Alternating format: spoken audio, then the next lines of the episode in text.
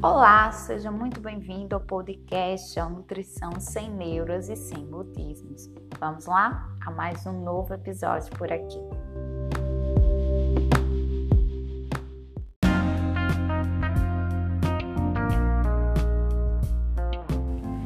Bem, hoje no nosso episódio eu quero fazer uma ligação entre sono, depressão e microbiota intestinal. Bem, nesses dias nós estamos em um período de quarentena, um período em que as pessoas estão tendo maior dificuldade em dormir, em conseguir pegar no sono, em conseguir manter esse sono de forma adequada. Então, alguns fatores estão associados aí com a insônia e um deles é o estresse e a ansiedade. Então, nesse período que nós estamos vivendo, muito salutar do ponto de vista de aumento do estresse e da ansiedade, isso pode ser um fator relacionado com essa insônia. Então, o estresse interferindo aí no sono, esse sono de má qualidade. A gente está falando, quando a gente fala de sono, não somente em dormir as 8 horas de sono, mas o mais importante é a qualidade desse sono. Você acorda disposta? Você durante o dia sente muito sono? São indicativos de que o seu sono lá durante a noite não foi suficiente, ok? Então, esse estresse, essa insônia esse sono de má qualidade são fatores aí que alteram a microbiota intestinal. Você já ouviu falar esse termo, microbiota intestinal? São bactérias que vivem, povoam aí no nosso intestino. Elas são responsáveis por diversas funções. E esse meio aí equilibrado está associado com a promoção de saúde. Então, diversas doenças estão já identificadas com alteração nessa microbiota, que a gente chama de disbiose intestinal. Então, é muito importante para ter esse equilíbrio nessa microbiota, ou como a gente fala, microbiota saudável, ter aí um sono adequado, um sono reparador. Bem, já vimos, já vimos o sono, o estresse, já vimos essa associação com a microbiota. Agora, dois pontos que a gente pode linkar aí com a depressão. Primeiro, a gente sabe que o desequilíbrio da microbiota com aumento das bactérias gram-negativas, que tem aí o LPS na sua constituição, na sua membrana, produz endotoxinas e aumentam a inflamação no nosso corpo. Uma das causas da depressão é a inflamação. Então, link microbiota, desbiose intestinal, depressão. Outro fator também entre microbiota e depressão é que nós produzimos a maior parte da serotonina no nosso intestino. Aproximadamente 90% da serotonina é produzida nesse intestino, né, por essa microbiota intestinal. Então, se a gente tem uma microbiota desregulada, desequilibrada, vai ter alteração na produção dessa serotonina. A serotonina é responsável pelo prazer, pelo bem-estar, e a serotonina é formada a partir de um, de um aminoácido, o triptofano. Ok? Então, outra ligação entre microbiota e depressão. A gente sabe que as, os indivíduos né, depressivos têm aí associado baixos níveis de serotonina, tanto que muitos medicamentos são recapituladores né, da serotonina, ok? Outro fator agora a gente associando microbiota e lá o sono.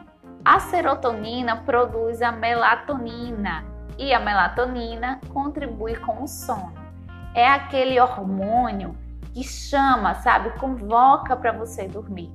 Então, se você tem níveis insuficientes ou baixos de serotonina, você vai ter aí baixa da melatonina e possivelmente vai desfavorecer o teu sono.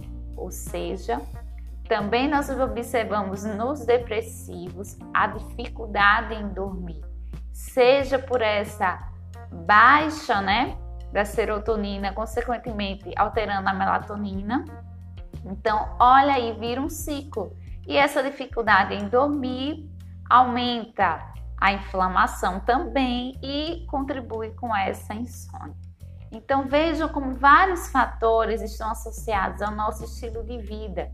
Então é muito importante quando a gente fala de depressão, por exemplo, que é o nosso foco aqui, é aquele que nós estamos falando, você ter um olhar além da questão emocional. Claro que a questão emocional, o acompanhamento psicológico e também psiquiatra, se for o caso, é importante mas o estilo de vida deve ser observado. Como é que está o sono desse indivíduo? Como é que a gente pode melhorar esse esse quadro, esse sono? Como é que a gente pode melhorar a microbiota intestinal desse indivíduo depressivo? Então, são fatores além de outros nutrientes, como zinco, que a gente sabe que tem associação. Também uma dieta com anti-inflamatória, né, e contribua para baixar o nível de inflamação desse indivíduo, consequentemente, tratando a depressão ou colaborando no tratamento e também colaborando com esse sono, porque o indivíduo inflamado, ele tem maior dificuldade em dormir.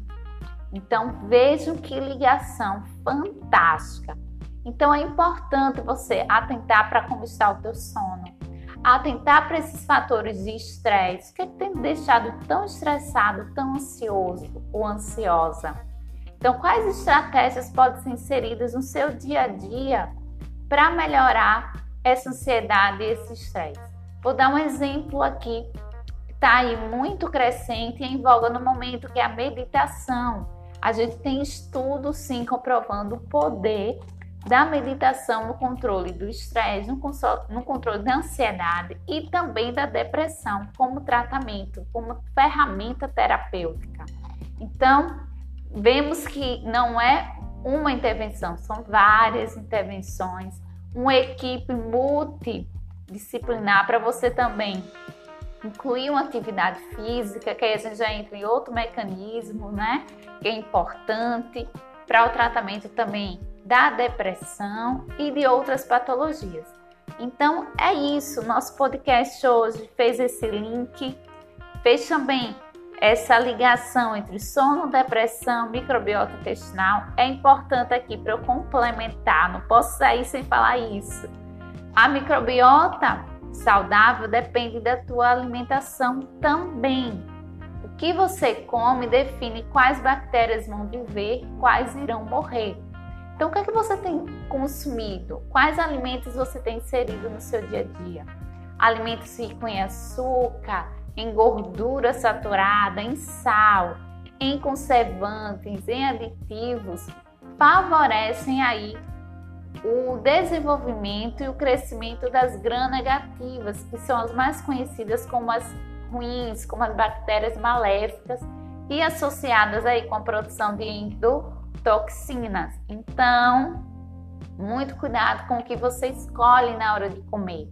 Já uma alimentação rica em fibra, rica em pré-bióticos e probióticos, que é outro termozinho que você vai ouvir bastante quando se fala em micro, né? Em microbiota. Então, é importante saber escolher. Consuma alimentos íntegros, mais naturais possíveis, menos processados, rico em carboidrato complexo, frutas, verduras, alimentação variada, alimentação colorida. Por quê? Porque você vai estar tá aí otimizando a tua saúde. Aqui a gente não falou nem em peso, nem sobrepeso, nem obesidade, que é outro fator que aumenta a inflamação e que está associado com a depressão. Outro fator. Então, nós vemos que aí vários fatores levam ao aumento dos casos de depressão. Você sabia que agora, em 2020, a depressão vai atingir aí as estimativas segunda causa incapacitante. Então, é mais um alerta para a gente cuidar, para a gente ter todos esse, todo esse olhar e todo esse cuidado com a nossa saúde. Espero que você tenha gostado desse podcast. Me envie aí o que você achou nas nossas redes sociais. arroba Priscila Ribeiro Nutri. Você me encontra no Instagram e também temos lá no YouTube, Priscila Ribeiro Nutricionista. Você me encontra nessas plataformas, será um prazer te encontrar e contribuir com informação, com embasamento científico para você obter aí o, o nosso bem maior, que é a nossa saúde e qualidade de vida. Tá bem? Um beijão, até o próximo episódio. Tchau, tchau.